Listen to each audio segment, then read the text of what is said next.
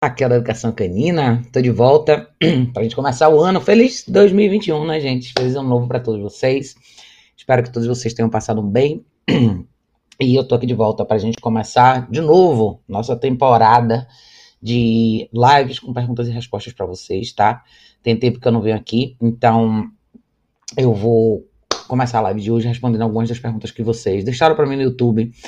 Para vocês que têm acompanhado o meu trabalho, vocês estão vendo que eu estou com o Stark aqui, de treinamento intensivo. Tem 20 dias que ele está aqui comigo. É um caso bem interessante. Eu acho que semana passada eu até fiz uma live para explicar um pouco mais do caso dele para vocês. E eu tenho postado bastante. Todos os dias eu posto um pouquinho do trabalho com ele. É um caso bem bacana, bem interessante. Ele é um cachorro pequeno, mas com uma série de questões que são bem significativas. Então tem bastante coisa legal para vocês considerarem, tá? Independente do tamanho dos cães de vocês. Boa noite, boa noite, minha gente. Boa noite, boa noite, Cláudia, Sérgio. Boa noite, boa noite. Obrigado por vocês estarem aí, tá, gente? Quem for entrando, vão me dando um oi, vão me, vão me dizendo se vocês estão conseguindo ver e ouvir direitinho. Espero que esteja tudo bem, tá? Eu vou pegar. Como eu falei, eu vou pegar alguns dos comentários que vocês deixaram aqui para mim e vou começar a responder as perguntas que vocês deixaram, tá? Muita gente tem me perguntado coisas em relação ao Stark e eu quero ter até algumas perguntas que eu acho que são relevantes, são importantes da gente considerar, porque eu acho que muita gente muitas vezes não entende o que está rolando no treinamento dele, entende mais ou menos, ou questiona algumas coisas, enfim. Eu acho importante a gente esclarecer tudo isso, tá?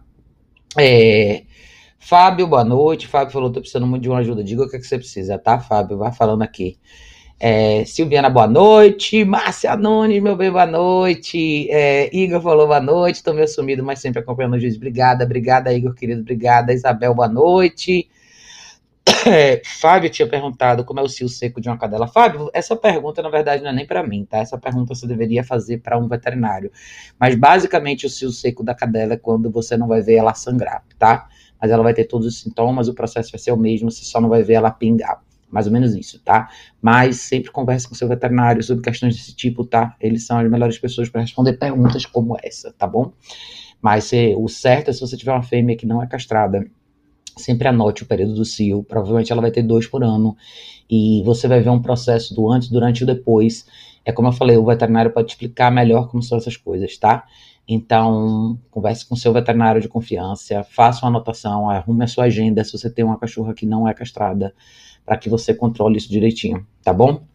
Hélio, querido, boa noite, boa noite, boa noite, boa noite. Gente, eu só queria lembrar vocês antes da gente começar que os cursos estão aí, tá? Agora em janeiro, a gente tem a próxima edição do curso de escola para cães. É um curso sensacional, principalmente para quem tem interesse em fazer treinamento intensivo, trabalhar com cães todos os dias, ou seja, seja num espaço da sua casa, ou seja num espaço maior, é, entender toda a dinâmica do treinamento, como montar o seu negócio, é, como treinar os cães, como organizar uma rotina e gerenciar múltiplos cães no mesmo espaço todos os dias, o que fazer com esses cachorros todos, como, como identificar a diferença para fazer uma análise, um planejamento legal de o que, que vai ser uma rotina legal para cada cachorro, como pensar do lado do negócio e no lado do treinamento de cães ao mesmo tempo. É um curso bem fenomenal mesmo. É muito legal, é quase que uma mentoria individual para as pessoas, é muito bacana. A gente trabalha muito o indivíduo. Cada aluno que vem no curso, a gente pensa num formato de negócio para ele. Então, já, a gente já teve passeadores, pet sitters. Então, é um curso bem aberto, bem bacana para as pessoas que querem trabalhar com cães, tá? Até para as pessoas que têm múltiplos cães e querem pensar nisso como um formato de negócio.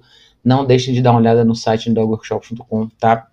Eu vou colocar aqui no chat para vocês, é, só para vocês terem um, um para vocês terem uma noção de o que que, gente, o que que vem por aí, tá? A gente tem cursos em janeiro, fevereiro, março e abril, tá? Janeiro vai ter o curso de escola para cães, fevereiro vai ter a nova edição do curso de color eletrônica, Março vai ter mais um seminário de resolução de problemas com cães domésticos urbanos. Em abril, a gente vai fazer mais uma edição do, do curso de comportamento canino intensivo, que é um curso bem completo. Tem bastante tempo que eu não faço esse curso. E algumas pessoas me pediram, e a gente vai fazer é, em abril, tá? Então não deixem de dar uma olhada no site do workshop.com, tem todas as informações lá direitinho para vocês, tá? Sérgio, meu bem, boa noite. Kate, boa noite. Tamanda, obrigada, Kate, obrigada de coração, obrigada, obrigada, obrigada. Vamos lá, eu vou ler algumas das perguntas que algumas, das, algumas pessoas deixaram aqui para mim e eu quero discutir um pouco algumas questões com vocês. Vamos lá. É, uma das perguntas é, que alguém mandou aqui para mim, algumas perguntas mandaram, né? Lilian mandou aqui uma pergunta: meu cachorro se solta da guia e não dá para levar para passear. É, Lilian, você botou muito pouca coisa na sua pergunta, tá? mas sobre essa coisa do passeio, tá? Eu sempre comento que as pessoas têm muita dificuldade para caminhar com cães quando elas não precisam ter essa dificuldade toda, tá? Existem duas coisas super importantes sobre caminhar com cães. Três, na verdade, né? Se a gente começasse, a número um seria o quão, é, o quão familiar o seu cachorro é com a ideia de conversa na guia, tá? Eu falo muito sobre conversa na guia porque muitos cachorros não entendem esse conceito. E quando eu falo de conversa na guia, o cachorro entende pressão e relaxamento na guia, tá? E quando vocês começarem a estudar sobre isso, verem os vídeos que eu falo sobre esse assunto, introdução de guia para cachorro, introdução de pressão e relaxamento na guia, para muitos cachorros é fácil, para outros cachorros é bem difícil. Por quê? Pelo segundo ponto, que é muitos cães têm liberdade constante, não estão acostumados a usar guia, e a guia não é só para andar na rua, a guia é para treinos dentro e fora de casa, tá? Infelizmente, muita gente enxerga a guia só como esse elemento que é para levar o seu cachorro para fora, para caminhar, e, infelizmente, tem muitos cachorros que fazem um caos generalizado na hora de andar na guia, tá? Então, conversa na guia é um ponto super importante. Quando vocês começarem a avaliar isso, vocês vão pensar no terceiro ponto também, que é que tipo de equipamento vocês usam, tá? Como vocês sabem, eu gosto bastante da Prong Color, eu gosto bastante da E-Color. E mais, principalmente quando a gente está falando de caminhada, acho que a Prong é sensacional, tá? Saber direcionar e mover o cachorro com você numa caminhada é primordial. Eu sempre digo que a maioria das pessoas tem pouco tempo para para trabalhar o cachorro, mas todo mundo tem pelo menos a disposição de sair para caminhar com o cachorro uma ou duas vezes por dia. Eu acho que isso acaba não acontecendo porque as pessoas não sabem como fazer isso. E acaba sendo um caso e as pessoas desistem de sair. Então, é, caminhar na guia deveria ser uma coisa simples para vários cães, e na verdade não é por causa disso, tá? O Stark é um exemplo disso, ele é um cachorro que não teve esse hábito de, de ser conduzido na guia durante a vida dele, então, é um trabalho de todos os dias. Ele está aqui há 20 dias, ele melhorou bastante, mas a rua ainda é um processo bem complicado para ele. Apesar dele ter dele estar tá caminhando bem e tudo, mas ele tem 5 anos, tá? Então, caminhar na guia é um processo de aprendizado que a gente precisa aprender, nós seres humanos precisamos aprender como segurar e como fazer pressão e relaxamento na guia e a ferramenta certa para isso. Se você quiser ver um pouco sobre esse início desse processo, vejam os vídeos que a gente fez do último curso de coleira eletrônica, tá? Parece que não, mas todos os cachorros que vocês vão ver que eu trabalhei nesse curso, eu fiz essa introdução de conversa na guia, todos eles, tá? Então tem vários cães diferentes, desde Chihuahuinha até o pastor alemão, todos eles eu fiz exatamente o mesmo processo.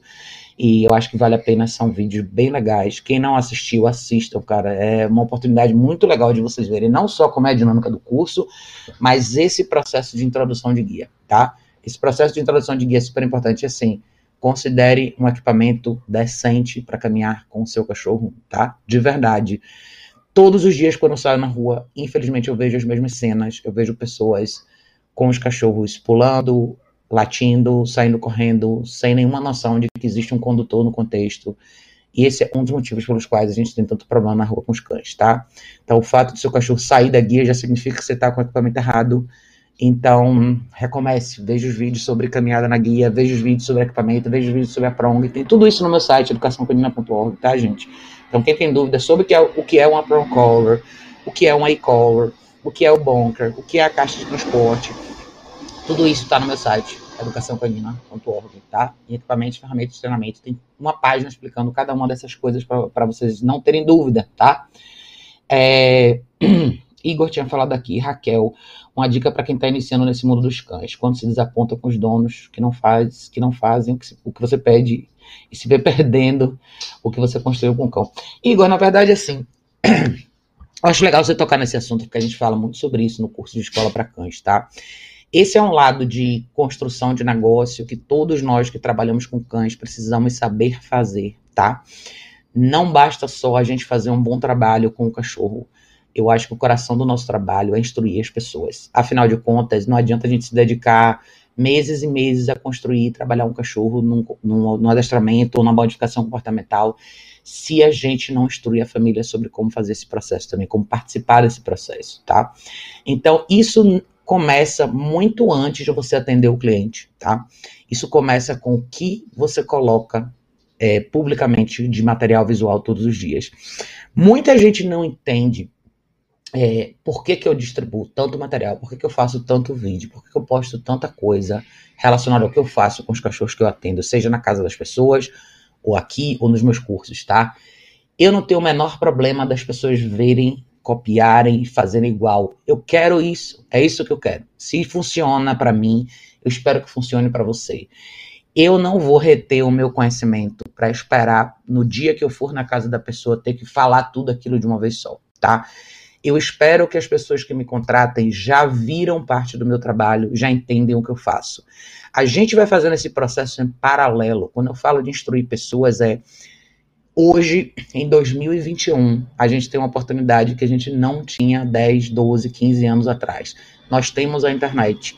Essa é a oportunidade que a gente tem de todos os dias passar uma mensagem construtiva e educativa para as pessoas que consomem nosso conteúdo tá? Então, se você sabe como ensinar um cachorro a sentar, faça um vídeo e poste.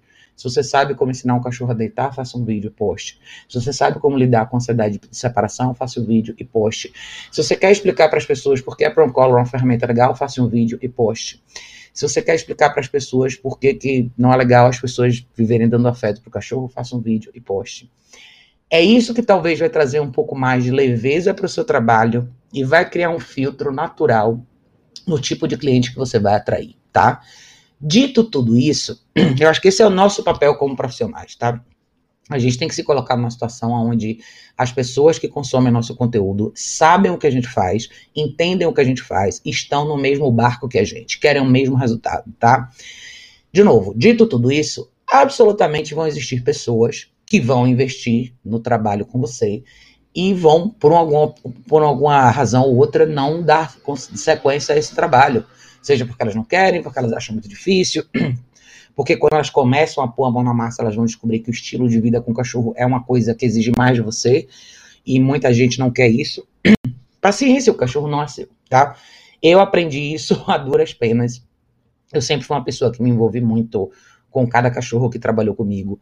Eu quero ver o sucesso desses cachorros. Eu sei até onde vai o potencial deles. Porém, eles não são meus. O melhor que eu posso fazer é pelos meus e pelos cachorros que eu atendo todos os dias. Porém, se as pessoas que me contratam investem nesse trabalho, enxergam o resultado, enxergam o processo e mesmo assim não querem fazer, eu não posso fazer nada por elas, tá? Eu sei que é frustrante, eu sei que às vezes a gente, como profissional, olha de longe e fala assim, cara, não é possível, né? Como pode uma coisa dessa? Mas é isso, você não, não se deixe levar por essa frustração, tá, Igor? Faz parte, nem todo mundo tem a mesma opinião. O que eu vi, o que eu vejo, né? Já vi e vejo ao longo dos anos é muita gente admira um cachorro bem educado. De longe todo mundo acha maravilhoso. Quando você começa a quebrar o processo e mostrar o que você realmente precisa fazer para chegar lá, muita gente põe o pé no freio e fala, ah, mas isso eu não quero. Acho que é a mesma ideia do. Quando a gente fala, sempre desse exemplo, porque eu acho que é muito similar, né? Quando a gente fala de pessoas que querem emagrecer ou que querem ficar com o corpo sarado. Ah, você vê uma pessoa bonita, malhada, o corpo todo bonito, e você fala, nossa, eu quero isso. Aí você vai ver a dieta da pessoa, você vai ver o estilo de vida da pessoa, você vai ver quantas vezes a pessoa faz exercício por dia, quantas coisas ela abre mão, que horas ela acorda, que horas ela dorme. Muitas vezes, quando você analisa o processo, o contexto, o caminho com, no, com que faz você chegar até lá, esse caminho aí, é isso que faz as pessoas desistirem. Ah, não, isso eu não vou fazer. Ah, eu não vou acordar às seis da manhã. Ah, eu não vou deixar de comer o meu Big Mac. Eu não vou deixar de tomar Coca-Cola. Eu não vou deixar de fazer isso. Então a pessoa desiste. Então, sim, ela achava massa, ela achava bonito, só que ela não quer fazer o processo. E eu acho que esse é um dos grandes motivos pelos quais a gente tem tanta gente no universo dos cães e em, em várias outras esferas, mas especificamente no universo dos cães. Por isso que a gente tem tanta gente que ainda está no mesmo lugar. Eu acho que há um tempo atrás a gente realmente tinha menos informação. Hoje tem mais. Hoje tem vários novos profissionais do mercado colocando informação aí. Hoje tem bastante gente postando vídeo, mostrando o que faz. Mas não é tão interessante para as pessoas verem o processo. É engraçado isso, porque a gente acha que deveria ser. Você tem um grupo pequeno de pessoas que de verdade vai olhar para aquilo ali e vai falar: Eu realmente quero fazer. Porque exige de você. Eu fiz até um vídeo ontem falando do caso do Stark sobre no processo do treinamento intensivo como existem coisas que são pequenas coisas que são ajustes no estilo de vida que você tem com o cachorro. Então, essa, e eu vou falar sobre isso porque tem uma pergunta que alguém deixou aqui no YouTube falando sobre essa questão da liberdade. Isso é uma coisa super importante. Isso por si só é um ponto que faz toda, mas toda a diferença no comportamento do cachorro que, que vive com você o fato do cachorro ter ou não liberdade de circulação, de fazer o que quer o dia inteiro. Principalmente quando você fala de modificação comportamental. E isso, por si só, já é um elemento que põe muita gente para trás dessa fila. Ah, isso eu não vou fazer. Ah, eu não vou usar a caixa de transporte, eu não vou restringir o espaço do meu cachorro, eu não vou fazer isso, entendeu? Porque cada um desses passos exige mais responsabilidade de você.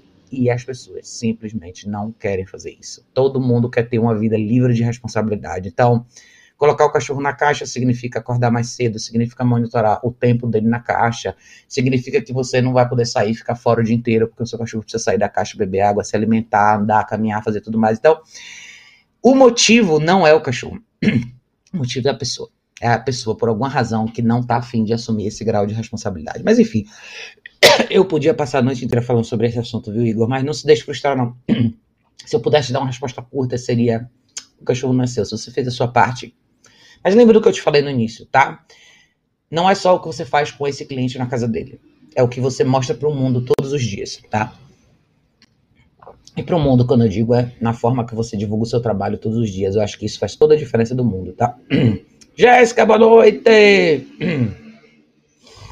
É, Guilherme perguntou, Raquel, levei meu filhote para caminhar, mas ele não quer. Às vezes até chora, sabe me dizer o porquê. Isso é super normal, tá, Guilherme? É, na verdade, os filhotes têm a fase do medo e de insegurança, tá? É super importante que você faça a introdução da guia dentro de casa. Não adianta você pegar um filhote que nunca colocou uma guia no pescoço e simplesmente descer.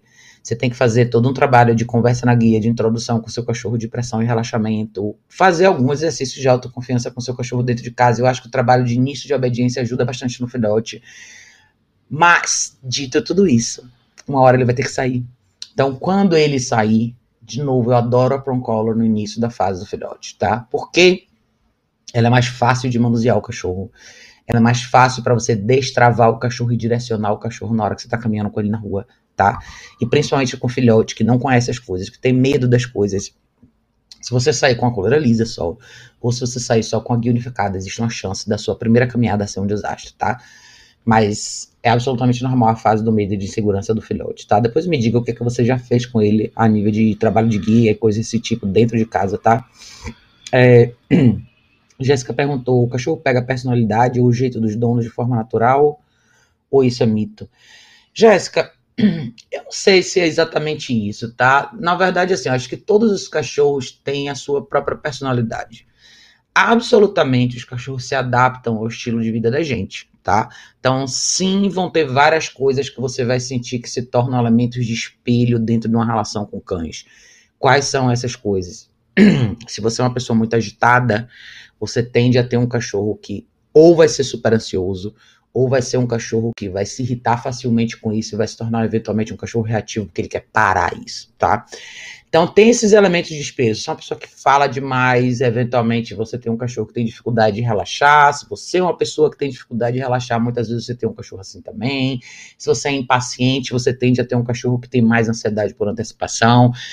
Na realidade, não é porque a sua personalidade necessariamente é assim, mas os seus hábitos criam um efeito no ambiente onde o seu cachorro vive. O seu cachorro acaba formando mais ou menos o comportamento dele com base nos hábitos que você tem, tá? Então, é mais ou menos isso, tá?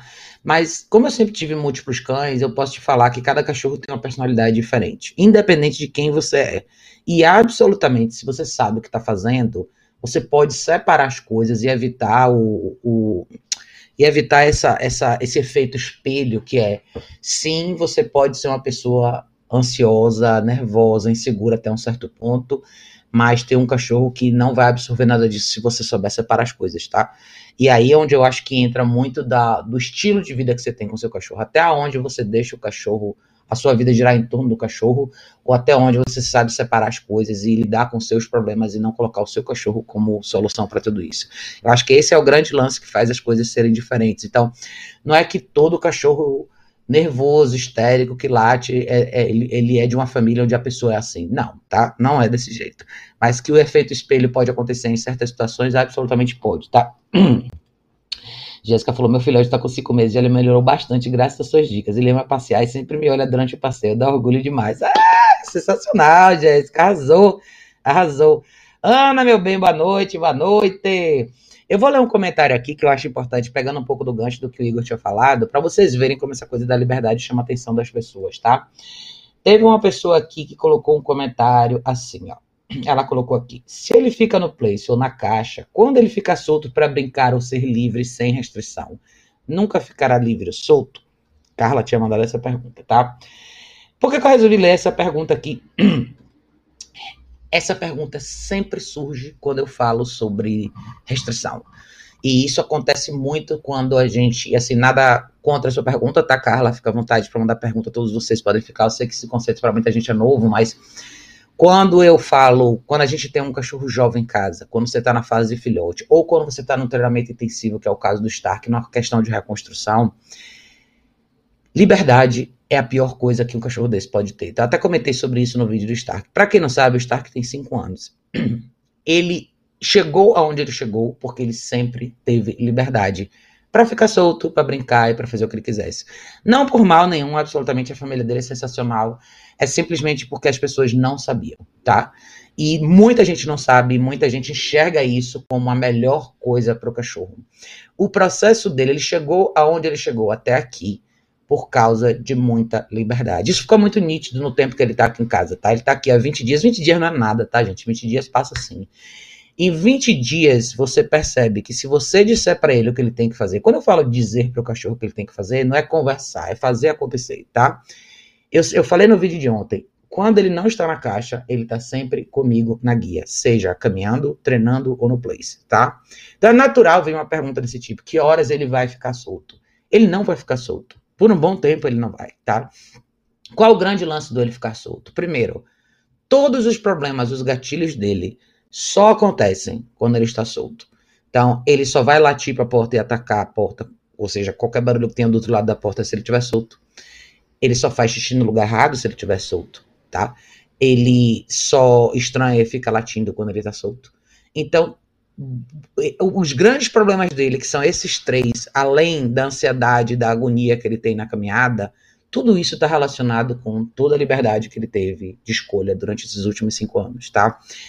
Eu sei que muita gente não entende, a gente entende que a vida legal do cachorro é quando o cachorro está solto e livre, mas para o cachorro chegar lá, tem uma série de coisas que ele precisa aprender antes. Então, assim, o Stark é um cachorro de cinco anos que ele ainda está aprendendo a fazer xixi no lugar certo.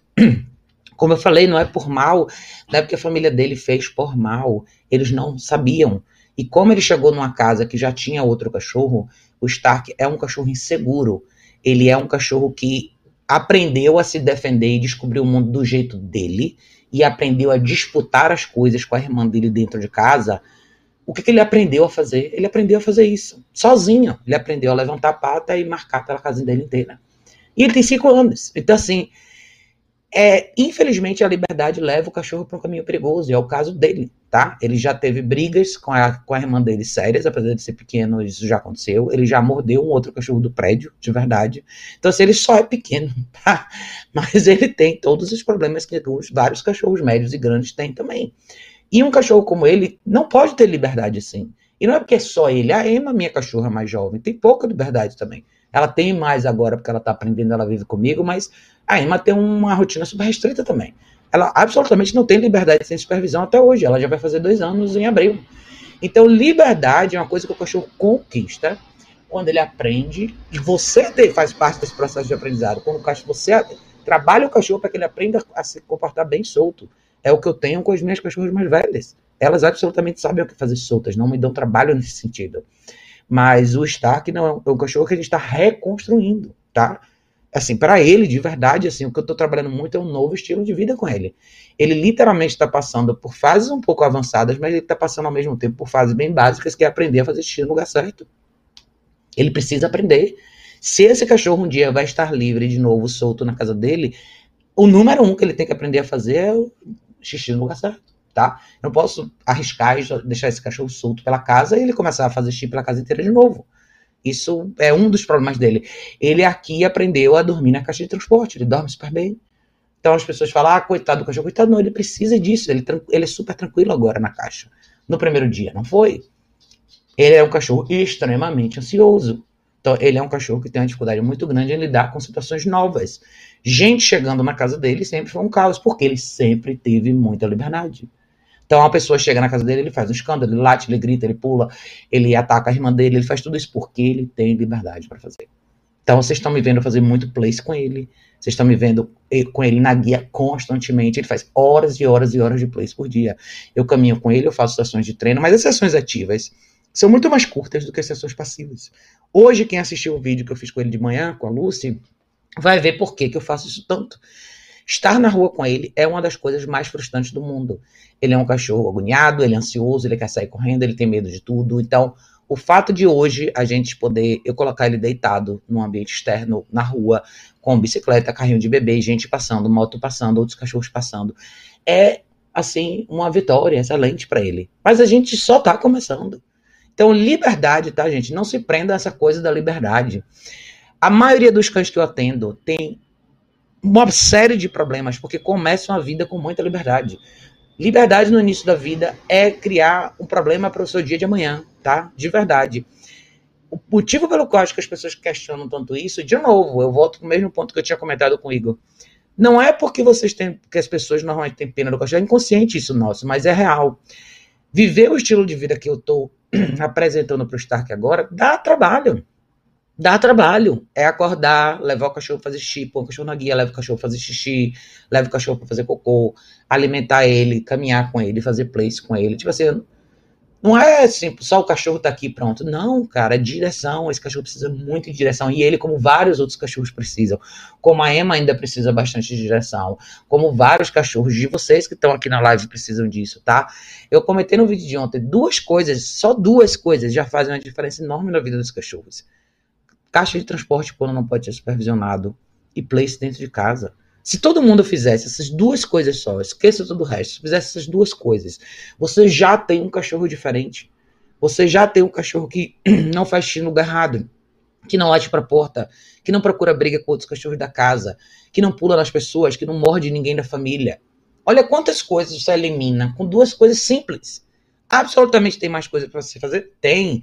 Tem trabalho de guia, tem, tem exercício da porta, tem os, os comandos de obediência, tem um monte de coisa, mas duas coisas simples, que são o quê? Restrição de liberdade, que envolvem restrição de liberdade.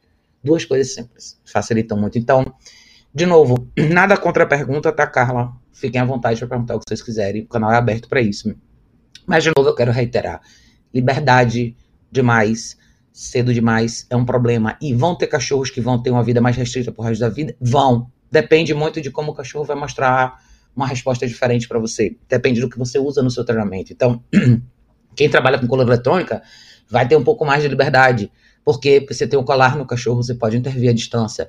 Mas para quem não tem, talvez você tenha que ter uma vida mais restrita. Quem sabe, durante muitos anos. Por que não? Eu prefiro que o meu cachorro tenha uma vida mais restrita, mais saudável, sem cometer tantos erros do que um cachorro que vive uma vida caótica, porque simplesmente porque eu quero que ele tenha mais liberdade, tá? Então, isso é super importante, eu queria muito falar sobre isso, porque toda vez que eu vejo essa pergunta, eu me pergunto se eu estou sendo claro o suficiente em relação à mensagem que eu preciso passar para vocês. E como é importante. Eu sei que tem muita gente que tem preconceito em relação à caixa, que morre de pena quando vê o cachorro no place, mas vocês não sabem como isso beneficia o cachorro. Eu comentei no vídeo dele que se vocês vissem como ele era na casa dele, o escândalo, o tumulto que ele faz, você imagina que ele é um cachorro cheio de energia que precisa de milhões de coisas. E não é. O Stark até tem um, já teve um probleminha de coração, ele já teve vários problemas de saúde. Ele não é um cachorro com resistência física alta, pelo contrário. Se você deixar, ele deita e relaxa boa parte do dia. Mas para isso acontecer, você tem que gerenciar o ambiente, você tem que deixar claro o que ele tem que fazer. Põe a guia nele, põe ele no place, deixa ele descansar. Ele sabe fazer isso muito bem, muito melhor do que muitos outros cachorros. Então, para vocês verem como muitas vezes o que falta para o cachorro é direção. A caixa de transporte, que é. A caixa de transporte, que eu me lembro no dia que eu fui na casa dele para fazer a introdução, que ele fez um chilique que ele não queria entrar de jeito nenhum. Hoje é um dos lugares que ele mais gosta. Toda, muitas vezes, quando eu termino o exercício com ele, a primeira coisa que ele quer é voltar para a caixa. Kika, ok. Ele quer voltar para a caixa. Então, assim, são hábitos novos que você cria no cachorro é um estilo de vida novo que você cria no cachorro e que você enxerga como o cachorro aprecia isso. Então não se prendam nessa questão de liberdade, de verdade, tá, gente? Não se prendam mesmo nisso. Você vai ter a vida inteira para o cachorro para testar as águas e ver como o cachorro se comporta no momento de mais liberdade. Mas não se apresse, não botem o carro na frente dos bois, tá? Isso pode ser um problema. Se vocês colocam essa liberdade toda e essa ideia do cachorro correr livre e brincar como uma coisa que tem que acontecer muito cedo, se preparem para um desastre lá na frente que eventualmente vai acontecer, tá? Então, cuidado, gente, cuidado com isso aí, cuidado, tá? Vamos lá, deixa eu ver aqui, deixa eu ver onde é que eu parei. É, é, Gabriela falou, Raquel, você salvou meu cachorro de ir para outro lado. Muito obrigada pelo seu trabalho. Gabriela, meu bem, obrigada. Eu não, você salvou o seu cachorro, tá? Porque eu posso colocar toda a informação do mundo aqui, mas o mais importante é você dedicar tempo e assistir e praticar e fazer sua parte. Então você está de parabéns, Gabriela. Jogue Douro. É, é, Rose falou: cuidar, educar um animal nos mostra como estamos por dentro. Esse é o grande barato. É isso mesmo, Rose, é isso aí. É, que mais? Que mais? Vamos ver. Ó, Ana tinha falado, Raquel, tem um SD, SRD misturado com pastor alemão. Cadê o resto? Você falou, sempre, sempre foi dócil, mas agora tá atacando outros cachorros de rua, mostra-se violento com outros dois adotados. É um poodle, uma pitilata, tô preocupada. Posso deixá-lo sempre preso? Ana, na verdade, assim, não é uma questão de deixar o cachorro sempre preso ou deixar o cachorro sempre solto, tá? O que eu acabei de falar agora é você criar uma rotina com mais segurança. Por isso que eu gosto da caixa de transporte e eu acho que é uma coisa que todo mundo precisa ter. Quando eu falo da caixa de transporte, tá, gente? Não é que o cachorro vai passar o dia inteiro na caixa de transporte, tá? A caixa de transporte é um pedaço da sua rotina. Ela é o lugar onde o seu cachorro vai ficar quando ele não puder ser supervisionado. Isso traz para você, ser humano da equação, uma responsabilidade maior. Você tem que ter horário para acordar, tirar o cachorro da caixa para ele fazer xixi, para ele fazer cocô, para ele caminhar, para ele se alimentar, para ele treinar e assim vai. E ao longo do seu dia, você vai dividir a sua rotina. Quem tem múltiplos cães, mais do que nunca precisa de caixa, porque enquanto você faz uma coisa com o cachorro, o outro está na caixa. Então, enquanto um está caminhando com você, o outro está na caixa. Você voltou da caminhada com um, você deu água, beleza, põe esse na caixa para descansar, pega o outro e faz a mesma coisa. Enquanto um cachorro está treinando com você, o outro está na caixa. Enquanto um está fazendo place ou aprendendo place, o outro está na caixa. Eventualmente, você tem dois cachorros que sabem, faz, sabem fazer o place, os dois cachorros no place, todo mundo de guia com a distância específica e assim vai. Então, não é deixar o cachorro preso o dia inteiro. Não é isso, tá? Pelo amor de Deus, tá, Ana? É restringir a liberdade desse cachorro para que você tenha tempo para trabalhar com ele individualmente quando ele não estiver na presença dos outros cachorros. Então não é só ele que vai ser restrito, os outros cachorros também vão ser, tá? Quando você estiver com ele, trabalhando com ele, os outros cachorros, cada um vai estar na sua caixa de transporte. Então, por favor, entendam isso, tá, gente? Quando eu falo sobre caixa de transporte, eu não estou dizendo que o cachorro vai ficar o dia inteiro na caixa, fechado, sozinho, tá? Eu estou dizendo que a caixa de transporte é uma peça dessa equação. É na caixa que o cachorro tem que ficar quando ele não pode ser supervisionado. Isso não é o dia inteiro, tá?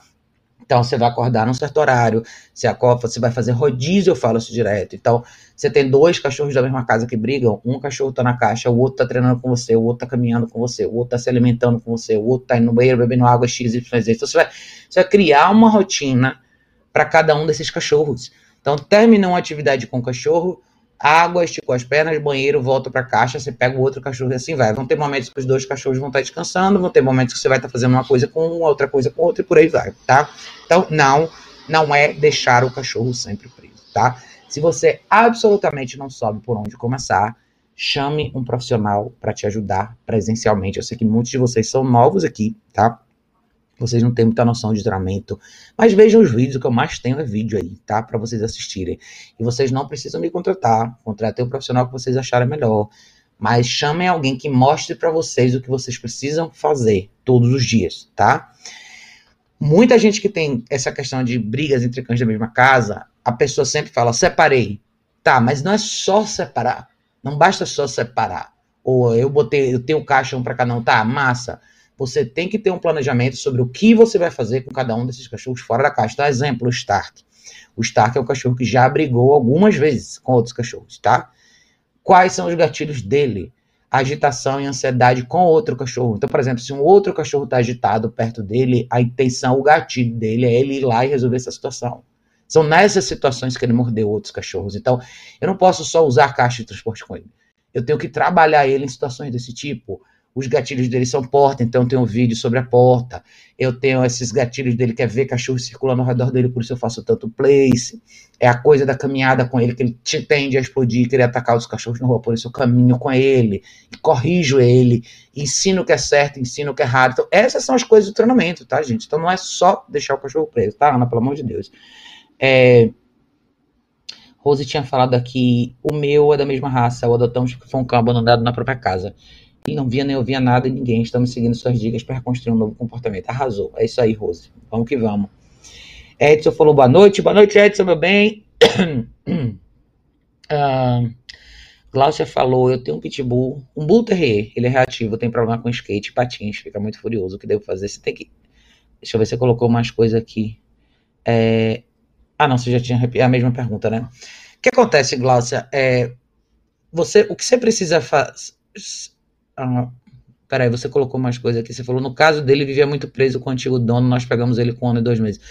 Não é questão dele ficar muito preso, tá? Sim, absolutamente, isso pode ter um efeito nele na questão de adaptação social, como vários cachorros têm, como é o caso do Stark, não tem muita aptidão social, uma coisa que você tem que trabalhar. Mas são gatilhos que o seu cachorro tem, tá? Então, o que, que, você precisa aprender a fazer? Primeiro, usar o equipamento certo, tá? Bull Terrier é um cachorro extremamente forte, na minha opinião, Prong Collar e E-Collar nele, tá? Se você trabalhar bem na E-Collar, isso é uma coisa que você consegue interromper com muito mais facilidade, muito mais rapidez, tá? Dito isso, eu quero deixar bem claro para vocês que coleira eletrônica nada mais é do que uma ferramenta de comunicação, da mesma forma que a Prong Collar também é. Então, Nenhum equipamento trabalha sozinho.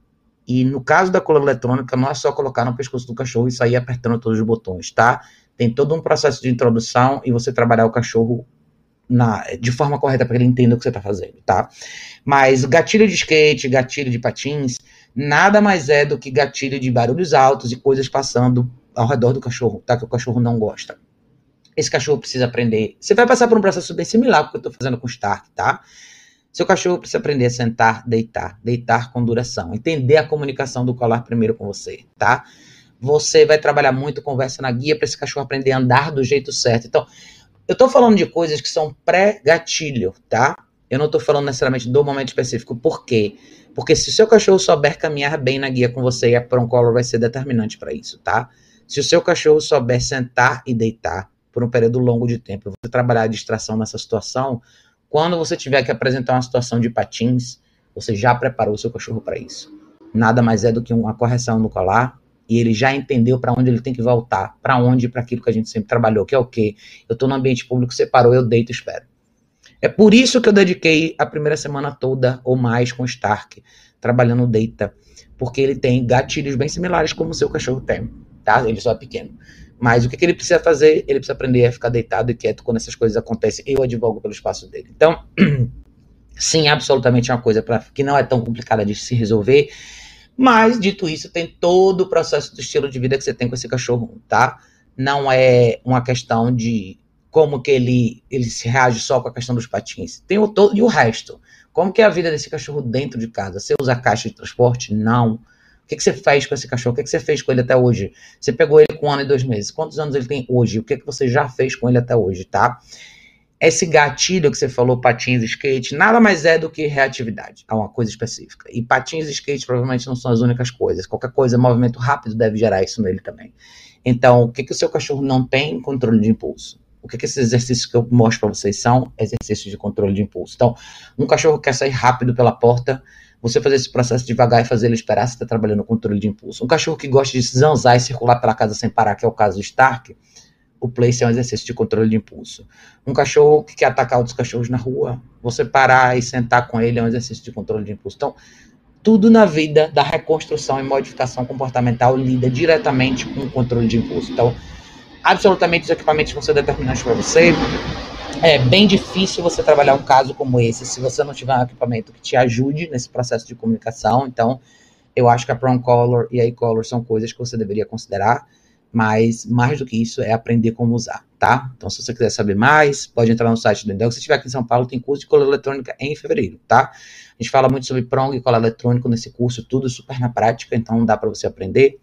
Se você não tiver aqui em São Paulo, você pode ver a opção do curso online também. Tem bastante coisa legal para você ver, tá? Mas o que você tem que fazer é corrigir. A resposta curta seria essa, tá? Você tem que fazer é corrigir. Mas não é só corrigir esse momento específico. É reconstruir um estilo de vida diferente que o seu cachorro precisa ter. Muito trabalho de controle de impulso com ele, todo dia, tá? Não, não pense só no momento do patins e no momento do skate. Pense no todo dia. Lembre, o seu cachorro é um produto do que ele faz todos os dias, tá? Júnior, querido, boa noite. Paula deu uma boa noite. Boa noite, Paula. É... Quem mais botou aqui? Sandra. Sandra? Roberto. Sandra Roberta Silva falou: tem um homem staff de dois meses. Vive solto pela casa, mas na hora da comida ele fica muito irado, quer morder, se não colocar rapidamente. Você mesmo respondeu a sua pergunta, tá, Roberto? Então, assim, não adianta. Vo... Ter um cachorro de dois meses solto pela casa é uma receita para o desastre. Você está criando um cachorro ansioso, que está demandando comida na hora que ele quer. Enfim, a chance de você ter um problema é enorme, principalmente porque você tem um homem staff, tá? Você tem um cachorro que não é brincadeira, um cachorro super forte. Com dois meses ele tá assim. Se você não fizer nada de diferente agora, existe uma chance de você ter um problema bem maior numa janela de tempo muito pequena, tá? Nos próximos três, quatro meses você vai ter um cachorro bem jamanta, grande na sua casa, que não vai só ser bonitinho o que ele faz. Quando ele quer comida, vai ser bem mais perigoso. Então tome bastante cuidado com isso, tá, Roberto? De novo, se você tá na live há um pouco mais de tempo, você deve ter escutado eu falar sobre essa questão da liberdade. Isso é de extrema importância, cara. Como é importante vocês entenderem isso. Principalmente com o filhote, cara. A última coisa que o filhote precisa é liberdade pela casa. Última coisa que é. É nessa fase que esse cachorro vai criar todos os hábitos ruins e de repente você vai passar o resto da vida tentando consertar o que você poderia ter feito certo agora, tá? Então, invista numa caixa de transporte, comece a trabalhar o seu cachorro com a comida do dia nos treinos, não tem pote por enquanto, tá? Dois meses, você perde tanta oportunidade de treinar o seu cachorro com comida. Ele, toda a alimentação dele pode ser uma sessão de treino bem legal, então você não desperdice essa oportunidade, tá? E, cara, de verdade, repense essa ideia da liberdade. Todos vocês, tá, gente? Isso é a receita para o desastre. É, Paula tinha falado aqui, minha fêmea fica agressiva com a outra no período do CIA. Liga muito feia. Paula, todas as fêmeas ficam, tá? Então, assim, de novo, eu sempre me preocupo quando as pessoas falam de brigas feias. Ou seja, você tá falando de múltiplos episódios. De novo, é um dos motivos pelos quais eu falo sobre liberdade. Eu tento fazer essas lives falando de outras, de outras situações, mas a gente sempre volta para o mesmo lugar, porque porque os temas sempre levam a gente para o mesmo lugar. Quem tem duas fêmeas não castradas é absolutamente essencial, é não negociável você ter caixas de transporte. Porque a última coisa que você pode deixar é duas fêmeas no cio, sozinhas, sem supervisão. Disputas vão acontecer. E, para mim, de verdade, eu vou ser bem franca com vocês. Se você teve uma briga, uma briga suficiente para você repensar a liberdade dos cachorros, múltiplas brigas, para mim, não faz sentido, tá? Então, assim, não espere a próxima briga acontecer. Se você esperar um dia, você vai chegar em casa, você vai ter um cachorro morto dentro de casa. De verdade. Assim, as pessoas acham que isso não acontece, mas acontece, tá? Muita gente um dia chega em casa e um cachorro matou o outro cachorro. Isso me parte o coração. Porque essas coisas são tão simples de ser evitadas. E eu não estou dizendo que você tem que castrar seus cachorros. Se você não quiser, se você quiser viver com duas fêmeas não castradas, absolutamente viva. Mas seja. Entenda a responsabilidade que envolve essa opção tá? Isso significa que você vai ter que saber exatamente quando suas cadelas entram no cio, provavelmente elas vão entrar na mesma época. Você vai ter que fazer um rodízio super disciplinado na época do cio, e eu tô falando de coisa de mais de 20 dias, tá? Então é literalmente enquanto uma tá na caixa, a outra tá fazendo alguma coisa com você e vice-versa, assim vai. Muito, mas muito cuidado mesmo, para todos vocês, tá, gente? Múltiplos cães em casa não é brincadeira. Se você não sabe o que você tá fazendo, chame um profissional para te ajudar. Tem muitos cachorros que se machucam e morrem por conta disso, desnecessariamente tá? Eu vivo com múltiplos cães há mais de 10 anos, eu sei o que é. Meus cachorros aqui em casa nunca brigaram por causa disso, tá? Eu sou super disciplinada nesse ponto e as pessoas às vezes me criticam, e vocês estão vendo aí os comentários. É por isso que eu não dou toda essa liberdade. Quem tem múltiplos cães tem que entender esse conceito, tá? Isso é uma coisa que a gente fala muito no curso de escola para cães, muito. Como isso é importante, como a gente tem que abrir mão dessa, dessa ideologia utópica de que os cachorros têm que ficar soltos sempre, tá? Então separe esses cachorros, tá, Paulo? Pelo amor de Deus, chame um profissional para te ajudar. Juan falou, boa noite, Raquel. Agradeço suas dicas. Tem um pastor alemão branco de cinco meses. A restrição de liberdade e exercício do place ajudaram bastante ele a relaxar. Obrigada, Juan. Obrigada, obrigada de verdade. É, Juan falou, com quantos meses haverá mau controle do mesmo para segurar o xixi e cocô? Olha, Juan, seu cachorro tem cinco meses, então nos próximos três meses, até sete, oito meses, provavelmente com sete meses, seu cachorro, se você tiver uma rotina bem consistente, seu cachorro já vai saber o que fazer, tá? mas você vai ter que continuar usando restrição à noite. Restrição é, é por um longo tempo, tá, gente? De verdade, é por um longo tempo. Então não é uma coisa assim. Eu não posso falar para você que seu cachorro vai ter total liberdade com dois anos. Eu não sei, eu não conheço o seu cachorro, não sei a sua rotina, tá? Você vai dar mais liberdade para seu. Você vai saber que o seu cachorro sabe fazer estilo cocô no lugar certo depois que isso virar automático para ele. Quando você fizer isso todo dia com ele, depois de meses, talvez mais de um ano, entendeu? Mas normalmente os cachorros aprendem rápido o lugar de fazer xixi cocô, tá? Depende do quão consistente você é. Mas isso, por exemplo, a Emma aprendeu a fazer xixi cocô no lugar certo aqui em duas semanas. Isso não significa que ela tem liberdade, sem supervisão. Então ela sabe onde ela tem que ir no banheiro. Então quando eu tiro ela da caixa, eu não preciso pôr ela na guia. Ela sabe ir lá sozinha. Mas isso não significa que se eu for tomar banho, ela tá solta na sala. Esse é o ponto que eu quero chegar, tá? Então, aprender o lugar de fazer xixi cocô não é o grande problema. Isso é, isso é uma coisa importante para se reconsiderar. É a base de tudo. Ela aprendeu isso rápido. Mas eu não vou dar chance para usar. Eu não vou sair e almoçar com minhas amigas e deixar ela solta na minha sala, tá? Não. Se eu não estiver aqui, e eu, ou se eu estiver tomando banho, ou fazendo qualquer coisa que não envolve ela, ela tá na caixa. Isso é de extrema importância para ela. Então, isso tem que acontecer, tá? Então, ele vai aprender, provavelmente, coisa de mais um ou dois meses. Se for super consistente, ele vai chegar lá, tá? Só não misture as coisas com. Ah, ele já sabe segurar, então agora eu vou deixar ele solto, tá? É aí que eu queria chegar. É, Ana falou, obrigada pela dica, minha amiga. Imagina, Ana, Fátima, boa noite, boa noite. Juan falou, ele não erra no lugar que determinamos para ele fazer chico Agora, já pode sair depois das vacinas, mas como realizar a transição para fazer xixi fora de casa? Isso é normal, isso aí naturalmente vai acontecer, tá, Juan? É, quando você começar a sair com ele, não espere que ele faça xixi no primeiro dia, tá? Alguns cachorros fazem, mas a maioria não faz. Vai existir um, um período onde ele vai se adaptar com a ideia de fazer ou não xixi fora, e eventualmente ele vai fazer. Tem cachorros que demoram mais, tem cachorros que demoram menos, mas ele ainda vai ter a referência do lugar de fazer xixi na casa. Dica é, eu sei que você tem um cachorro grande, eu sei que você já tá pensando que a ideia é ele fazer só lá fora, mas de verdade, não crie esse hábito no seu cachorro. Sempre tem uma referência dentro de casa. Eu falo isso em todos os vídeos porque um dia um imprevisto vai acontecer. Pode chover o dia inteiro, pode cair um temporal, pode estar 100 graus de calor, você pode ter uma emergência, pode existir uma situação, sempre vai existir uma situação onde você não pode sair.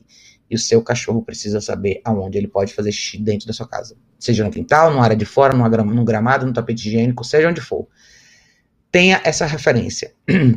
Eu falo isso porque você tem um cachorro grande, e independente do tamanho isso ia acontecer, mas seu cachorro vai ficar velho. Na idade avançada, a pior coisa do mundo é você ter que pegar o seu cachorro e sair de madrugada, sair duas horas da manhã, sair sete horas da manhã, porque o seu cachorro vai precisar usar o banheiro com mais frequência quando ele for ficando mais velho, tá? Então, ter um lugar no, no seu perímetro, na sua casa, para o seu cachorro usar o banheiro, é um conforto que você pode dar para o seu cachorro a médio e longo prazo, tá? Absolutamente, ele vai começar, quando ele começar a fazer xixi na rua, ele vai tender a fazer mais xixi na rua, absolutamente, tá? Mas ele precisa ter uma referência, porque pode ser que um dia chova o dia inteiro, ou chova quatro dias, como já choveu aqui em São Paulo sem parar. Então, o que, que você vai fazer? Entendeu? Eu não quero que você fique preso à ideia de que eu tenho que ir lá fora no meio de um temporal para fazer xixi. Mas ele vai fazer. Então é uma questão de hábito quando você começar a sair. Cachorro é um relógio que se ajusta com rotina. Se você começar a fazer as coisas todos os dias, mais ou menos no mesmo horário, seu cachorro vai entrar nesse horário, tá? E, e a maioria dos cachorros, quando começa a sair na rua todo dia, tendem a querer fazer mais xixi cocô na rua. Então, eles até têm uma referência dentro de casa, mas se você é consistente, eles acabam fazendo mais na rua, tá?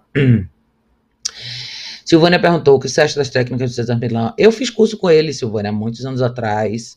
Eu acho que ele era. Ele foi uma pessoa que abriu várias portas. Assim, ele abriu um conceito diferente para muita gente em relação à interpretação de comportamento canino, sobre linguagem corporal, sobre a ideia de vida com cães. Eu acho que ele, ele contribuiu muito para o nosso mercado em vários aspectos.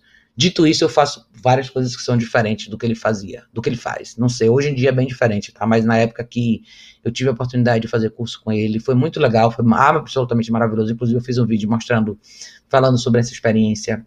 Como eu falei, eu acho que ele contribuiu muito, muito mesmo, para o esclarecimento sobre uma série de coisas em relação à vida com cães e a forma como a gente interpreta os cachorros, e até para diferenciar um pouco do que as pessoas enxergam é, no lado de comportamento canino, obediência e tudo mais. Então, eu absolutamente tiro o chapéu para ele, mas eu tenho várias coisas que eu faço diferente dele. Então, não é por isso que eu não aprecio o que ele já fez, tá?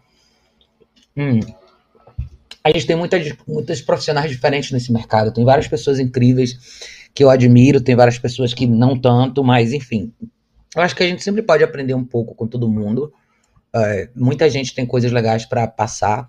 É, muitos profissionais passam coisas incríveis eu, eu sempre tive ele como referência, como eu tenho outras pessoas incríveis como referência. Então, eu criei, eu crio mais ou menos a minha forma de trabalhar com base em coisas diferentes do que eu vejo de pessoas que eu admiro bastante, que são mais experientes do que eu. Mas ele absolutamente tem o um lugar dele nesse mercado, sem dúvida nenhuma. Fátima falou, liberdade realmente é um desastre. É, Fátima, é sim.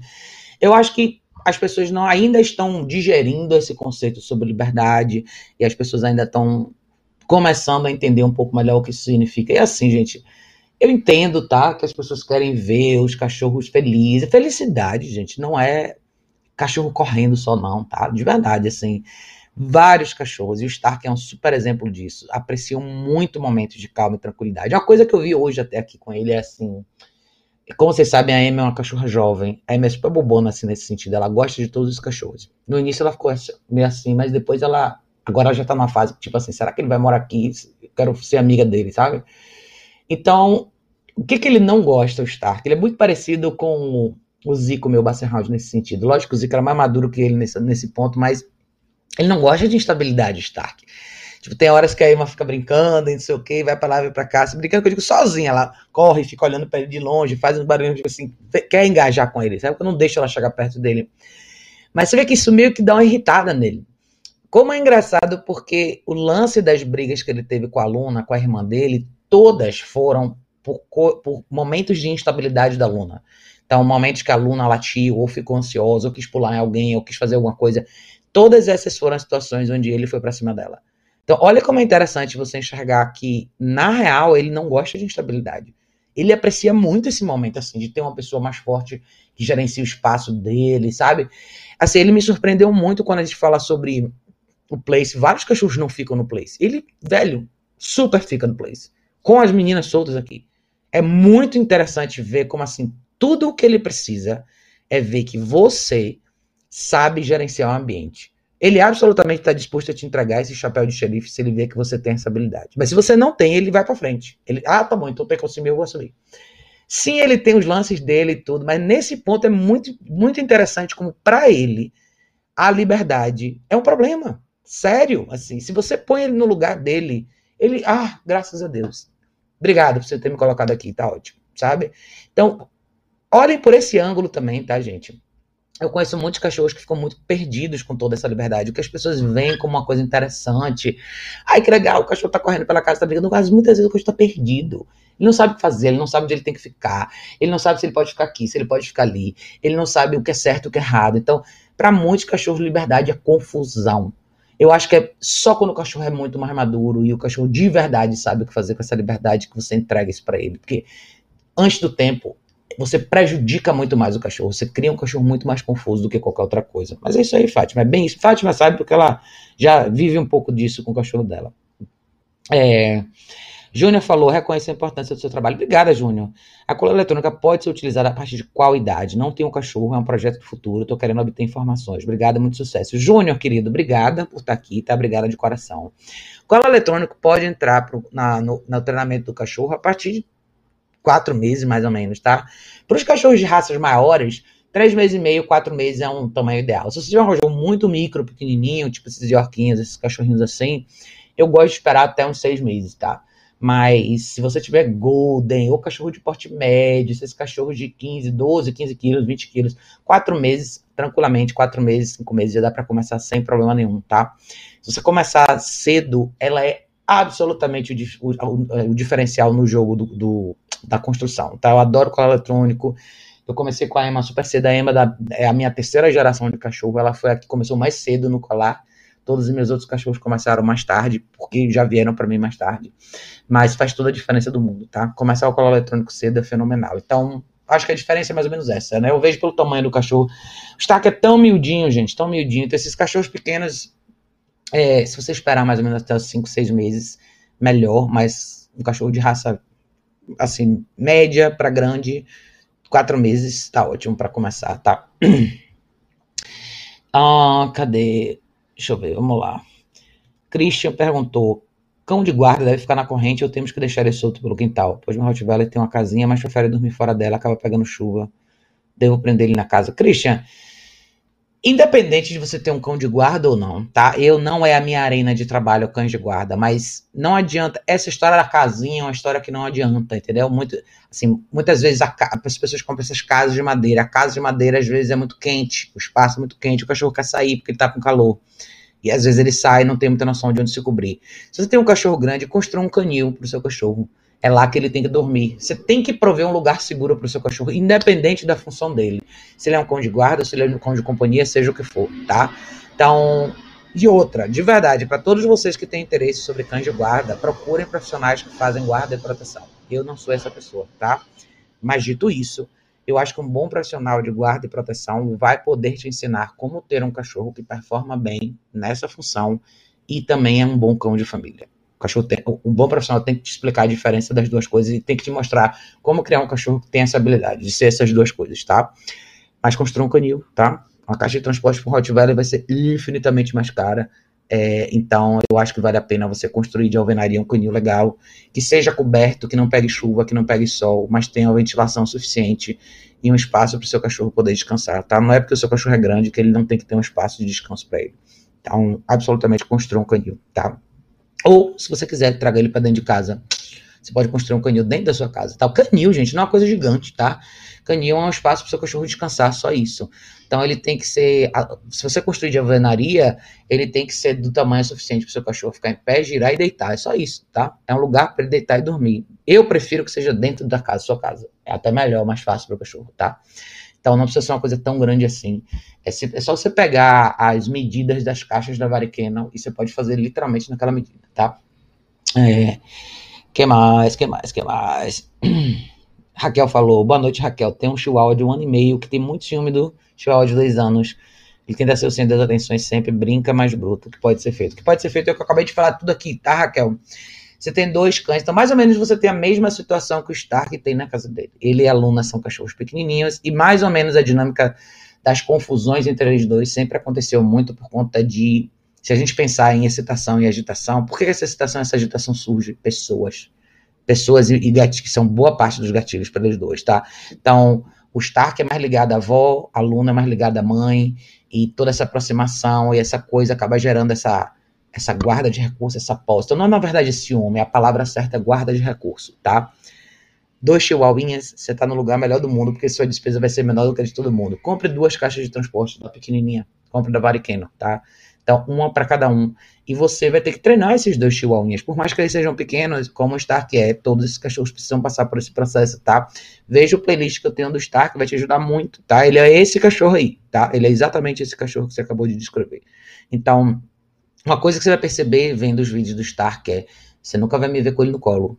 Você nunca vai me ver alisando ele e, e, e dando carinho para ele. O único momento que eu pego nele é todos os dias eu limpo ele duas vezes por dia.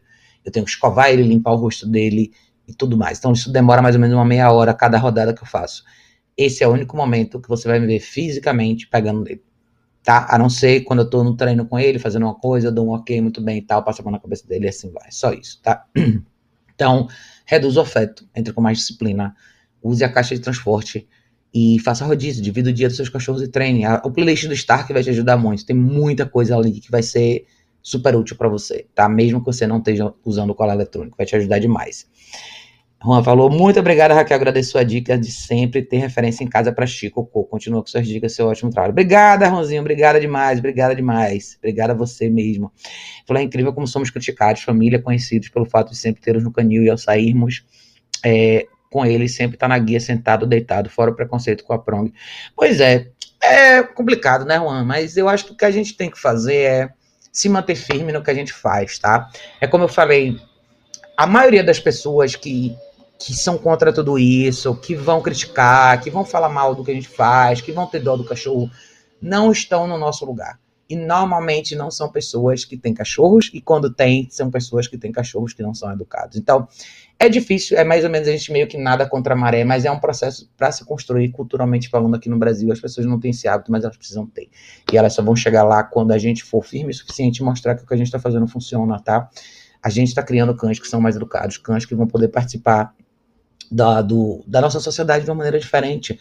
Eu quero ainda conseguir viver para ver um mundo onde eu possa sair na rua e não ver esse escândalo que os cachorros fazem todo dia. Hoje de manhã parecia uma sinfonia aqui no bairro, fiquei impressionado, cara. E olha que a gente tá com, hoje tá tudo fechado aqui e você literalmente escutava o eco dos cachorros gritando e latindo e tentando brigar nas calçadas, assim. Isso não era para existir mais, tá? Com a quantidade de informação que tem hoje em dia. Então, Fique firme, fique firme mesmo. A gente sabe o que a gente está fazendo, é para o melhor para os nossos cachorros. Então, eu tenho certeza que o produto final todo mundo gosta. Quando você para na rua e conversa com alguém, seu cachorro fica deitado, quer todo mundo achar lindo. Mas é aquela história, né? Quando todo mundo tem que descobrir o que você faz, ver o que você faz, a pessoa acaba desistindo, porque no fundo, no fundo, as pessoas fogem da responsabilidade de ter que participar mais ativamente da vida dos cachorros, treinar e fazer tudo isso. Então, eu acho que esse é o grande, a grande resposta, né? Eu sempre falo que todo mundo que critica não, não traz solução. A maioria das pessoas que criticam não trazem solução. A gente vê isso direto né, no Instagram, no YouTube. Quanta gente faz vídeo, faz canal, faz página só para criticar o que os outros fazem, mas cadê a solução que elas dão, né? Então eu sempre falo, se você vai te criticar, você tem que ter uma solução. Se você não tem solução, você não pode falar nada, né? Jogue duro, Raquel falou, obrigada. Imagina, querida, dê uma olhada nesse playlist, tá? Vai te ajudar muito. Tem mais de 30 e poucos vídeos aí do Stark desde o dia que ele chegou. E o caso dele é bem similar com o seu, então eu tenho certeza que vai te ajudar bastante. Eu quero ler uma pergunta que é interessante, que surgiu duas vezes essa semana. E eu quero explicar um pouco para vocês qual é o lance aqui. Essa pergunta foi o seguinte: uh, olha só. Um rapaz me perguntou aqui: por que, que você fica falando inglês com ele? Os donos são norte-americanos. Como é que uma pessoa que não fala inglês vai usar o que você treina com o cachorro caso decida utilizar seu serviço? Não estou reclamando, não. Realmente fiquei na dúvida assistindo seus vídeos. Eu vou esclarecer essa pergunta. Duas vezes me perguntaram isso. Não é que eu treino o cachorro em inglês. Eu uso palavras em inglês por dois motivos, tá? As palavras são mais curtas. Se a gente pensar no lado sonoro, é mais fácil para o cachorro entender. E são só palavras. Eu, eu, e são palavras que, se boa parte das pessoas não entenderem, é mais fácil o cachorro responder só para mim do que para todo mundo. Eu não quero que meu cachorro receba comando de pessoas estranhas, eu quero que ele receba de mim, tá? E são quatro palavras simples que a pessoa não precisa saber inglês para entender. Eu acho que o som da palavra em inglês é mais fácil para o cachorro entender. Por alguma razão, é mais o lado sonoro é mais fácil. As palavras são mais curtinhas. Então, por experiência, eu acabo fazendo isso porque é um hábito meu já. E absolutamente eu passo isso para todos os clientes que eu atendo, tá? Se eu fizer dessa forma, o cliente vai aprender a usar essas palavras do mesmo jeito, tá? Então você está falando de sit, down, place, heel e come. Olha como as palavras são curtinhas, tá? Você não precisa entender o que eu tô falando. O cachorro também não. Ele só associa essa palavra com, alguma, com algum movimento, alguma coisa. É só isso, tá? São palavras que diferenciam o estímulo do colar. É só. Não levo como ofensa de jeito nenhum, tá? Pode fazer essa pergunta. Já fiz, duas pessoas me fizeram essa pergunta essa semana, por isso que eu resolvi responder. Então, é, é mais ou menos isso, tá? Não é nada não é nada específico, não é que eu sou borsal, nada disso. Não, é simplesmente porque eu acho que o lado sonoro é mais fácil para o cachorro entender. E o fato de não ser uma, um, uma linguagem que todo mundo usa, fica mais fácil para o cachorro diferenciar que vem de você do que de pessoas estranhas. Eu não quero engajamento de pessoas estranhas com meus cachorros ou com os cachorros que eu estou treinando. Então não quero uma pessoa estranha falando, ai que lindo, senta. Não. Essas coisas vêm de mim, tá? Então é mais ou menos por isso. Mas mais, mais, mais do que tudo, acho que pelo lado sonoro. Por alguma razão as palavras soam diferentes essas palavras, essas cinco palavras são mais rápidas, são mais curtas, são mais fáceis para o cachorro entender inglês do que em qualquer outra língua. Como tem várias pessoas que treinam cachorro em alemão, é, vários, cachorros, vários profissionais que trabalham com esporte, guarda e proteção, treinam os cachorros em alemão. E, de novo, acaba sendo um pouco pelo mesmo motivo. É, se diferencia um pouco essa comunicação de comando entre você e o cachorro versus uma linguagem de forma geral, onde as pessoas usam palavras diferentes e por aí vai. Mas é mais ou menos isso, tá, gente? Mas foi isso, eu acho que são essas as perguntas que eu queria ter respondido hoje para vocês. Eu quero ver se esse ano a gente faz uma. organiza direitinho as lives. Eu quero ver se eu faço pelo menos duas vezes por semana, talvez domingo e quinta-feira. E não vou garantir três vezes por semana, vou tentar, mas meu plano original era fazer domingo, terça e quinta, mas acho que domingo e quinta vão ser bons dias que vai dar pra gente sentar e fazer live, tá? Eu quero agradecer a todos vocês, tá? Que assistem o canal, que veem os vídeos, que comentam, que compartilham. Obrigada de coração a todos vocês que fizeram isso nesses anos todos, tá? O pessoal que entrou no meu clube de membros do canal do YouTube, Tá aí os membros. Se vocês quiserem entrar, entrem, ajuda bastante o meu canal, tá? Quiserem contribuir, faz toda a diferença do mundo pro software que eu pago, para as lives ficarem legais, para o podcast. A ajuda financeira de vocês me ajuda demais, tá? Então, quem quiser contribuir pro canal, basta se tornar, você pode se tornar um membro do canal do YouTube, tá? Tem três coisas diferentes, tem três classes diferentes de contribuição. Vocês ganham um Skype comigo por mês, dependendo da contribuição que vocês derem. Tem um Apoia-se também que tem a mesma coisa, mesmo, mesmo formato, tá? Vocês podem fazer contribuições individuais pelo PayPal. Todos os links vão estar na descrição do vídeo, tá? Toda contribuição ajuda demais, como eu falei. Para manter o canal. Tem dois softwares diferentes, é, tem som, tem áudio, tem tudo isso que eu invisto bastante para que o canal fique legal para vocês.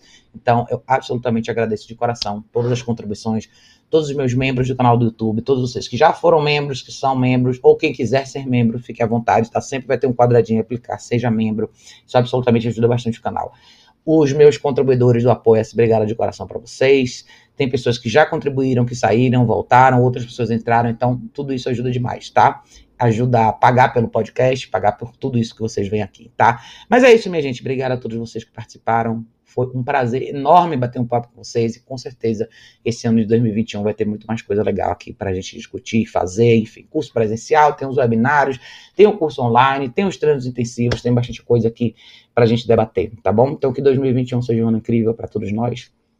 Beijo enorme. A gente se vê em breve no próximo vídeo.